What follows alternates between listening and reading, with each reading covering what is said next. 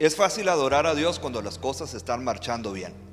pero la verdadera fuerza de amor a Dios y la verdadera adoración surge cuando las cosas a tu alrededor se están derrumbando y en vez de quejarte tú levantas una alabanza y una adoración a Dios, diciendo Jesús, tú eres santo, Jesús, tú eres digno. No entiendo por lo que estoy pasando, pero sé que todo lo que necesito está en tu presencia.